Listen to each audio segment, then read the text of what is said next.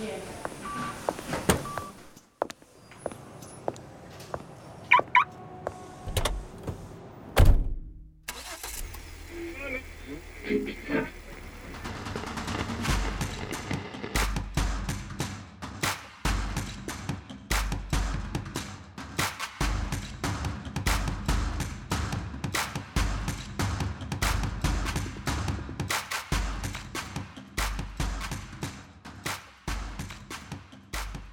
Bienvenidos a un nuevo capítulo del Posturno. Hoy nos acompaña nuevamente Eric el Panda Martínez y vamos a terminar de hablar de corticoides y esta vez ya vamos a hablar de indicaciones que son un poco más misceláneas, eh, algunas indicaciones que están bien dadas y otras indicaciones que son costumbre y que las seguimos dando solamente por reflejo.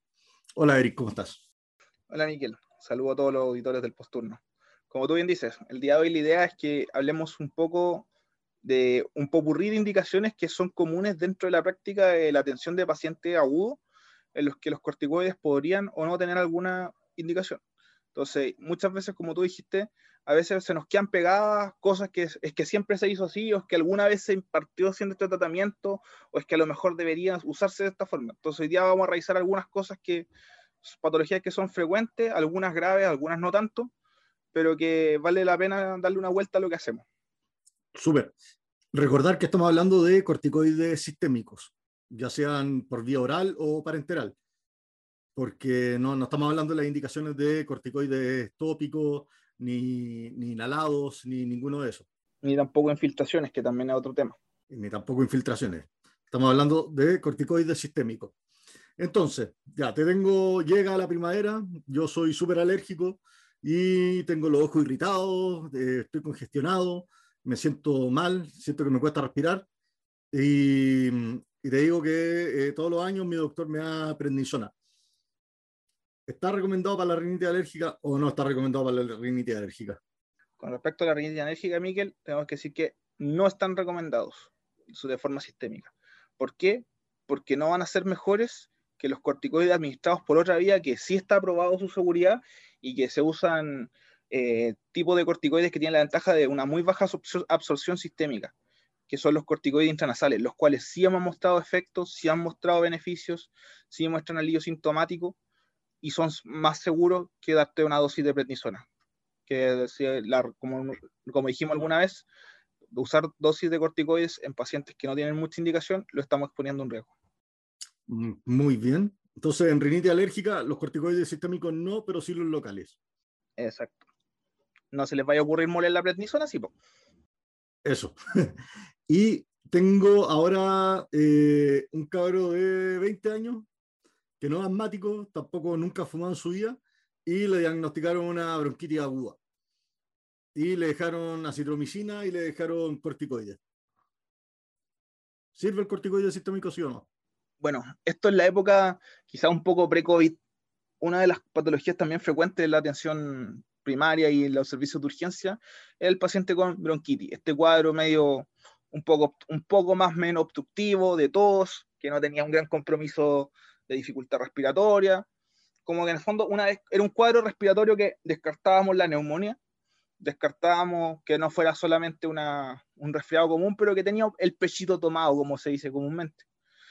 Eh, la época pre-COVID podemos decir que esto se estudió, incluso en pacientes, en el subgrupo de población, en pacientes que no son asmáticos, no son hepóticos, que presentan tos de inicio agudo, no tos crónica, tos aguda, y que incluso al examen físico estos presenten sibilancias como hallazgo, lo cual nos podría hacer pensar que pudieran tener un componente obstructivo de por medio, el uso de corticoides sistémicos en estos pacientes no presenta una mejoría en la tos, en la duración de esta, en la intensidad, en la necesidad de otros fármacos, ni tampoco, como bien algunas personas pueden considerar muy importante, en la satisfacción usuaria. No se van a ganar reclamos ni nada por eso. Entonces, presentes en pacientes no asmáticos, no hepóticos, que tengan una bronquitis, no se recomiendan los corticoides sistémicos, incluso si civiles. Excelente. Ahora eh, fui al bosque y llegué, me puse alguna planta, algo, y tengo una dermatitis por contacto. Le dio el litre, como diríamos en el sur. Bueno, cuando, hablamos de la dermatitis alérgica de contacto, eh, en general hay algunas discusiones con respecto al uso o no. Finalmente, eh, a nivel solamente existe evidencia en recomendación, a nivel de recomendaciones de expertos, donde el, uso de los corticoides sistémicos se podría usar por un lapso igual bastante importante de 14 días en casos que son bien puntuales, que son los casos severos, donde la, superficie corporal afectada sea mayor un 20%, o tengamos afectación similar a las quemaduras, en áreas especiales donde, no, donde el uso de corticoides tópicos de alta potencia, que es lo que normalmente indicaríamos para las otras zonas, tengan contraindicaciones. Estas son cara, manos, pies y genitales. Recordemos que igual los corticoides tópicos presentan efectos adversos, presentan un cierto grado de absorción sistémica. Entonces, tampoco es llegar y dar cualquier tipo de corticoide, ni la típica cremita con betametasona. Ahí los dermatólogos nos van a pegar. Excelente. Entonces, en dermatitis de contacto se deja sistémico por 14 días si la afectación es más del 20% de la superficie corporal y si es que afecta cara, manos, pies, genitales. Si seguimos con la piel y llega alguien con abones, pero sin compromiso eh, de mucosa y sin signos de anafilaxia, y está con, esto, eh, con esta urticaria, ¿se le deja o no se le deja eh, corticoides? Aquí, bueno, tenemos un espectro de enfermedades y dentro de la urticaria como tal, entendiendo como habiendo descartado que el paciente no esté cursando con anafilaxia, porque eso es otro cuadro, una potencial urgencia vital, si tenemos un cuadro de, caracterizado por abones de urticaria propiamente tal, en estos casos existe evidencia de tipo anecdótica principalmente, sobre todo en casos severos. Pero aquí toda la fe, o como dirían algunos, toda la plata tiene que irse a apostarse al tratamiento con antihistamínicos ojalá de segunda generación, como son la cetiricina, loratadina, rupatadina, por ejemplo. ¿Podría usarse corticoides en los casos severos? Podría usarse, pero entendiendo que, nuevamente, esto no son lo que va a salvar al paciente, sino que van a ser el aliño y la ensalada, una cosa chica, no va a ser el plato de fondo. Eso. Y lo otro importante es lo que decías tú, la urticaria tiene varios diferenciales debajo y hay diferenciales que sí se van a beneficiar de corticoides algunas neoplasias de piel, em, eh, algunas vasculitis, pero si es que estamos hablando de urticaria propiamente tal, lo antihistamínico. Y de hecho, antes de pasar de los antihistamínicos de segunda generación a los corticoides, uno debiera tratar de inhibir H1 y después inhibir H2. Entonces, antes de ocupar corticoides, uno debiera ocupar, qué sé yo, ocupar loratadina, deslorataína no anda, ahí uno debería ocupar famotidina, ranitidina, y si ahí no anda, y sigue siendo muy severo el caso, ahí se podría echar mano los corticoides, pero bueno, con nivel de evidencia, huevo. Sigamos hablando de piel. Entonces, ahora llega un adulto mayor que tiene unas lesiones que le queman en la piel, que siguen un dermatomo y no cruza línea media. Y el paciente te pregunta si es que puede ocupar corticoides sistémicos o no. Bueno, Miquel, con el caso que tú escribes, nos estamos refiriendo a lo que a lo que vendría siendo un herpes zóster, o una varicela zóster, como se le dice también. Con respecto al uso de la varicela zóster, se ha visto que no existe evidencia suficiente para indicar el uso rutinario.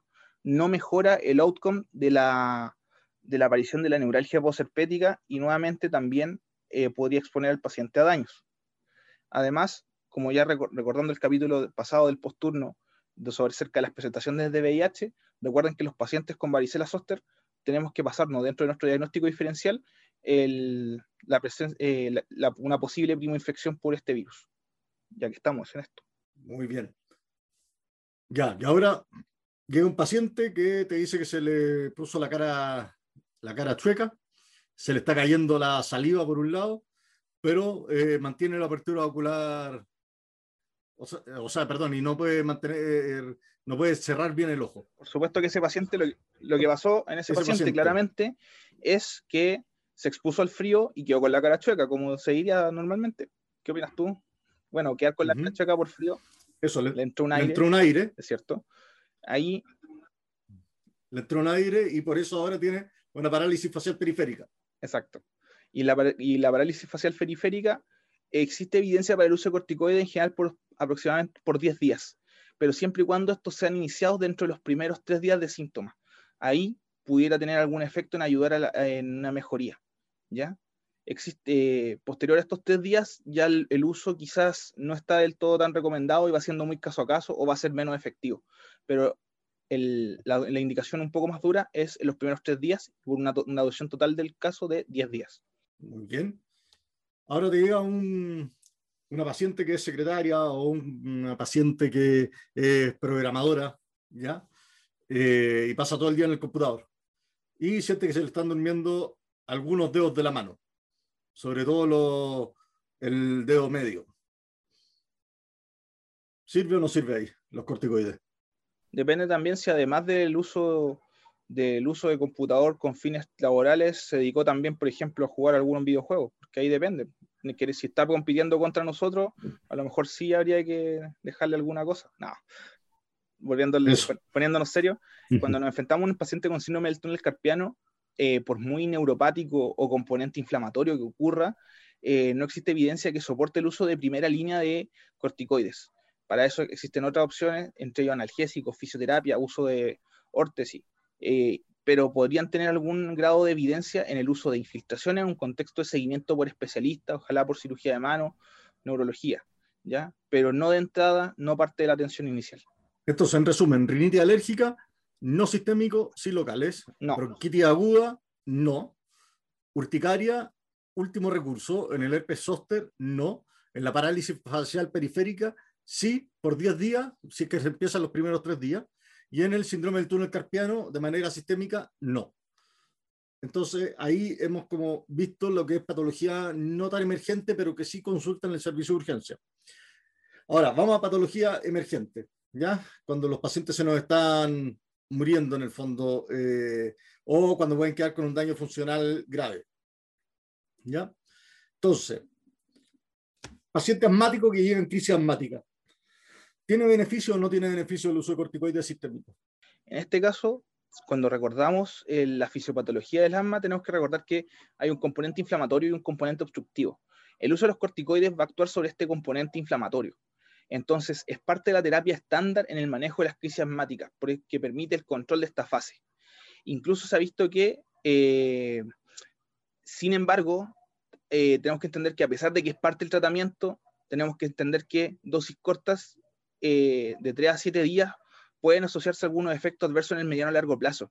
Por lo que igual es importante que entender que si bien nosotros tenemos que hacer lo que tenemos que hacer para que el paciente salga de esta patología emergente, es un dato que le va a servir a nuestros amigos broncopulmonares posteriormente o médicos de familia que controlen al paciente en atención primaria o en la consulta eh, para ver cómo está el control de este paciente y a ver, porque en el fondo la idea es tratar de evitar la mayor cantidad de crisis que requieran el uso de estos esteroides. ¿ya? Es un indicador en el fondo de que qué tan compensado o descompensado está mi paciente en su tratamiento de base. Entonces, como urgencia tenemos que hacer lo que hay que hacer. Si tenemos que quizás hacer un poco de daño a largo mediano plazo, porque para tener paciente, tenemos que hacerlo. Pero tenemos que empezar que eh, este paciente a lo mejor sí va a requerir un seguimiento precoz con su médico tratante. Está bien, pero en el fondo lo que está demostrado en la crisis asmática es que si es que uno inicia los corticoides, sobre todo dentro de la primera hora, eh, uno puede disminuir la tasa de ingreso hospitalario y uno mejora el control eh, precoz de la crisis asmática. Y estoy de acuerdo contigo, en el fondo la idea es que estos pacientes se vayan con eh, pulsos que sean cortos. Y ahí está incluso la discusión en que si uno debiera dejar solo una dosis de exametasona versus dejar cinco días de prednisona. ¿ya? Y eso todavía no está muy bien zanjado, hay argumentos para ambos lados, pero sí sabemos que tenemos que hacerlo y sí sabemos que tenemos que dejarle a este paciente eh, corticoides para disminuir la, la, inflamación. Y va a tener outcomes clínicos que son relevantes. Cuando vemos el tema de niños, sobre todo, de laringitis y croup, ¿debiéramos usarlo o no debiéramos usarlo? Bueno, el uso de los corticoides en la laringitis o el croup está reconocido como efectivo desde los años 60 y desde los años 60 con estudios antiguos ya bueno, han mostrado buenos resultados. Se ha visto que, por ejemplo, dosis bajas de hexametasona de 0,5 miligramos kilo dosis son igual de efectivas a cualquier otro, a otro, a otro esteroide dado en dosis equipotente. ¿Y qué resultado ha mostrado este, estos estudios? Mejoría en los síntomas, disminución en las hospitalizaciones y disminución en las reconsultas en urgencia. O sea, son tres outcomes que son importantes en, en contexto macro y de, del tratamiento de nuestros pacientes, sobre todo, por ejemplo, en la campaña invierno que teníamos habitualmente en la época previa al COVID. Ahora yendo a una cosa que puede ser un poco más funcional, más que una urgencia vital, eh, este paciente que te dice de un segundo para otro quedó sordo y presenta una sordera súbita neurosensorial. ¿Deberíamos ocupar corticoides o no? Los pacientes que eh, presentan una sordera súbita neurosensorial, eh, tenemos que nosotros, primero que nada, como equipo de urgencia, tenemos que abarcar un diferencial bastante amplio, ¿ya? Reconocer si es que este paciente finalmente está ante un cuadro neurosensorial o no un cuadro obstructivo, ¿ya? hacer un buen examen y a lo mejor descartar eh, que no esté haciendo alguna como manifestación de accidente vascular, que puede ser parte de.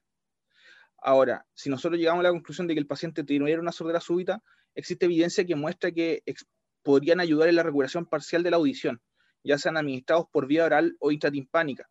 Lo que sí nos importa, y como mensaje, es que estos pacientes debemos pelear para que los, por favor los vea un especialista, un otorrino, ojalá alguien muy formado en esto, porque son perder un órgano de, los sentidos, a diferencia de lo que nos enseñaban los caballeros del zodiaco, que se volaban los ojos porque sí, eh, es importante en la IRL. Eso. La sordera aísla mucho desde el punto de vista social. Y cuando vemos ahora el tema de la anafilaxia, ya que es un paciente que se comió un maní y está obstruido, no puede respirar, está con diarrea, está con vómito, está hipotenso, taquicárdico, y con un rash urticarial eh, difuso. A ese paciente, ¿le pasamos o no le pasamos corticoide? La respuesta a tu pregunta es adrenalina, adrenalina, adrenalina, adrenalina, adrenalina. Les quedó claro que es la adrenalina el tratamiento, ¿cierto? Y si no, se los vuelvo a decir, adrenalina. En, este, en los pacientes que están cursando con anafilaxia, el pilar del tratamiento, lo que va a revertir la fisiopatología, lo que va a controlar los síntomas y evitar que este paciente se nos muera, es la adrenalina. Los corticoides, si bien tienen parte del uso anecdótico, en el contexto de que esto igual es una patología emergente que asusta mucho al equipo y en el que de repente uno dice, filo, le tiro la caballería con todo nomás, y después me preocupo, pegamos primero y después preguntamos, no deberían usarse eh, en el manejo de esta, de, esta patología. No así, por ejemplo, los antihistamínicos que sí se han visto que pueden ayudar en el control de los síntomas, pero como un adyuvante nuevamente la adrenalina. Muchas veces, ¿qué es lo que nos pasa? A veces sentimos miedo de pasar la adrenalina en las dosis adecuadas, 0,3 a 0,5 miligramos intramusculares, ¿ya? Y por eso parten a veces, se parten a veces de mala forma tratamientos con antihistamínicos corticoides pensando que a lo mejor no tengo que llegar a la adrenalina, pero aquí no es así. Tú tienes que partir con lo que hay que hacer, con lo que va a sanar al paciente, y eso es adrenalina. Los corticoides solamente podrían ayudar un poco en disminuir la estadía del servicio de urgencia, que no es un outcome importante, pero no es, y, eh, pero no, no por eso, o sea, y por eso en verdad no es parte de la primera línea ni reemplaza a nuestra querida adrenalina. Ahora, eso, yo creo que esto es de esos sesgos como históricos en que algo con mala evidencia se puso como estándar de cuidado y es muy difícil sacarlo. Eh, y el tema de los corticoides en anafilaxia, todo lo tenemos metido en la cabeza y se hablaba mucho del efecto rebote eh, que se podía dar a las 72 horas y que podía tener riesgo vital. El tema es que en ninguna parte se ha demostrado que el uso de corticoides haya disminuido necesariamente el, rebote, ni que haya mejorado la, la, estadía en, el, en la urgencia. El, es más, lo único que se asocia al rebote, más que el pasar corticoide, es cuánto tiempo nos demoramos en pasar la adrenalina o cuánta adrenalina tenemos que usar. Si es que desde que llega el paciente con la anafilaxia nos demoramos más de una hora en administrar la adrenalina, ese paciente tiene más riesgo de hacer rebote. Y si es que le pasamos eh, muchas dosis de adrenalina a un paciente, ese paciente tiene más eh, probabilidades de hacer rebote. Y los corticoides no tienen ningún rol en eso. Pero, de nuevo, es un estándar de cuidado que está como histórico, pero que no se ha estudiado bien eh, últimamente. Y como decías tú, los antihistamínicos, ya sea anti-H1 o anti-H2, van a servir para los síntomas más que para el control de la enfermedad. Así que para anafilaxia, los corticoides pareciera que van a ir en salida y que están perdiendo ese rol como mítico que, que tenían.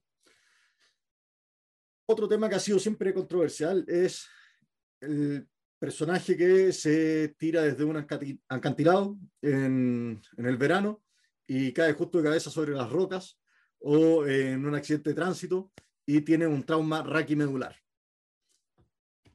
¿Qué, ¿Cuál es la recomendación? Primero que nada, una buena prevención. Por favor, cuando ya nos acerquemos al verano y ya podamos salir, por favor, no se tiren piquero, no se tiren piquero en piscinas bajas, en acantilados, porque todos los años, eh, el tiempo que me tocó trabajar de general de zona en el sur, teníamos de repente gente que se mandaba esta gracia. Y veíamos después cómo se acortaban sus años de vida y por las, múltiples complicaciones que tenía y la tragedia que finalmente es. Y en este, en este setting del trauma eh, raquimedular, existe un poco de historia que nos habla acerca de algunos estudios, principalmente un estudio llamado el Nazis, no confundir con estos personajes históricos, que mostró una pequeña, una discreta mejoría en pacientes que recibieron metilprednisolona, pero a expensas de que eran pacientes que se les pasaba una dosis altísima de este fármaco y se bancaban graves complicaciones como neumonía o sepsis. Entonces, un muy pequeño beneficio discreto a expensas de un gran riesgo. Posteriormente, hubieron algunas revisiones que incluso mostraron un poco de mejoría motora si es que se administraban dentro de las primeras ocho horas. Pero sí después de la revisión de estos estudios se vieron que metodológicamente no estaban del todo bien realizados. Entonces quedó como un poco en la zona gris. Finalmente, tratando de unificar algún poco de criterio, las guías norteamericanas de la Sociedad Norteamericana de Neurocirugía del 2013 dijo, ¿sabes qué? Ante la falta de evidencia prefiero decir que no lo hagamos, así que ellos dijeron, no, no están indicados. Y tomando una postura un poco más, eh, un poco más intermedia, la guía de la, de la AOSPINE de 2017 de, traumatología columna decían que pudiera llegar a usarse dentro de las primeras dosis, o sea, dentro de las primeras 24 horas, eh, unas dosis de metilprednisolona, sobre todo dentro de las primeras 8 horas, si es que no existiera una contraindicación médica. Entonces, ¿qué es lo que nos permite hacer como una raya para la suma de esto? Que no, deberíamos tener una no existe ninguna indicación fuerte que nos avale el uso de corticoides en trauma raquimedular. ¿ya? El uso de estos podría estar limitado a un setting muy pequeño, todavía no bien definido, de algunos pacientes en los que no estamos jugando mucho para ganar poco. Entonces, la raya para la suma no. Este, esta información fue entretenida porque nosotros lo yo tuve la oportunidad de discutirlo con parte del equipo de traumatología columna del, del Hospital Clínico de la Católica. Y en verdad llegamos a una conclusión que si en pacientes que no fueran casi en condiciones ideales, un paciente completamente sano, perfectamente sano, que tiene un trauma, que lo recibimos a la hora, así, y sabiendo que aunque se agarre un shock séptico, igual va a salir adelante, podría ser como la única indicación. Pero de entrada, a todos, si quiera pensarlo para nosotros como equipo de urgencia, la mejor es que optar por lo sano, optar por ser un poco más cauteloso hasta que la aparición de nueva evidencia y optar por un no. Eso, por el momento está contraindicado y no, no hay mejoría clínica en, eh, ni motora ni sensitiva en ninguno, en ninguno de los pacientes. Eh, ni siquiera administrado precompetente. Así que, y al final tienen mucho más riesgo de eh, hacer infecciones intrahospitalarias como neumonía y tienen más riesgo de eh, tener episodios de hiperglicemia que sean relevantes. Así que para el trauma medular todavía hay controversia, sobre todo porque en algún minuto estos estudios NAXI eran muy favorables, pero después se empezó a ver que no y varios metaanálisis empezaron a mostrar que no.